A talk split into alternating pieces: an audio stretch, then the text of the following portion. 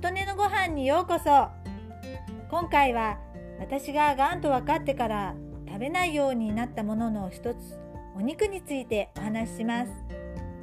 他に食べないようにしているものを知りたいという方は是非前回の配信をお聴きください。さてがんと分かって2年ほどは私はお肉を食べていました。ただ私は小さい頃はお肉は苦手で家族で美味しいステーキ屋さんに行った時当時車で行かれるところに有名なステーキ屋さんができたとかで家族で行ったと記憶していますみんながお肉料理を注文する中私は一人スープとサラダとパンを注文して食べた時のことを今でも思い出しますお店の方が「本当にそれでいいんですか?」と聞かれてこれがいいんですと答えていたように思います。成長するにつれてひき肉なら食べられるとかささみやヒレ肉なら大丈夫とかになりそれであれば美味しく食べられていました。がんが再発転移してからは私の場合胸の表面に腫瘍が見える状態なのですがそれを見ていてふともうお肉を卒業してもいいんじゃないかなと思いました。その腫瘍が小さくなるにはあるいはなくなるにはどうすればいいのかなとかぼんやり考えていたんだと思います。もともと苦手だったということは私の体には合わないってことなのではないかなと思いました。そういう意味で卒業という言葉が浮かんだのだと思います。それからはお肉を食べることは控えるようになりました。結果その時と比べて腫瘍は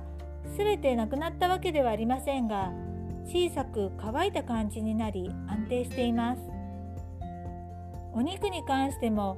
他の食べないようにしているものと同様に出汁として入ってしまっているものなどは食べてしまっても構わないというスタンスでいるので例えば家族のために肉じゃがを作ってその中の人参じゃがいも玉ねぎは食べるということもあります。こちらもゆるゆるルールです。もう一つ外食などで思わぬ形でお肉が出てきたことが今まで何回かありましたが定食の小鉢にお肉が少し入っていたとか食べてもらえる人がいなくて私が食べなければ捨てられてしまうだろうという時には苦手であってもありがとうと思って感謝していただくことにしています。いただいた命を安易に無駄にしてしまうことの方が私にとっては嫌だと感じるのでお肉を食べないようにしようと思った時にそれならお魚は？とか考えていくうちに私の中で一つの線引きのようなものができました。多分に気持ちの問題で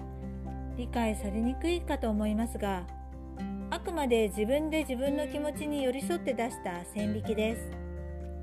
ただただ私の考えであって私の今の思いということです。それはこれから口にするものは自分で取って食べられる範囲のものにしようということでした。実際にそうするという話ではなくてそれを食べるためにそれを裁くことができるかという感じの心の問題です。今の私にはお肉はさばけないなと思いました。お魚はさばけます。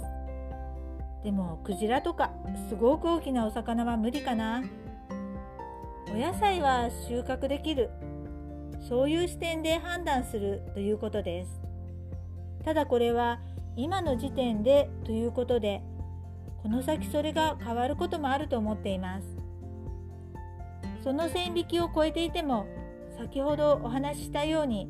私が食べなければ捨てられてしまうというような時は感謝を持っていただきますしこれもゆるくそうであればいいなというマイルールという感じです。それ以来基本的にお肉はもう5年以上食べないようにする生活をしています。というわけで今回はがんと分かって私が食べないようにしているものの中の一つお肉についてお話ししましたあなたの元気を祈っています琴音のありがとうが届きますように。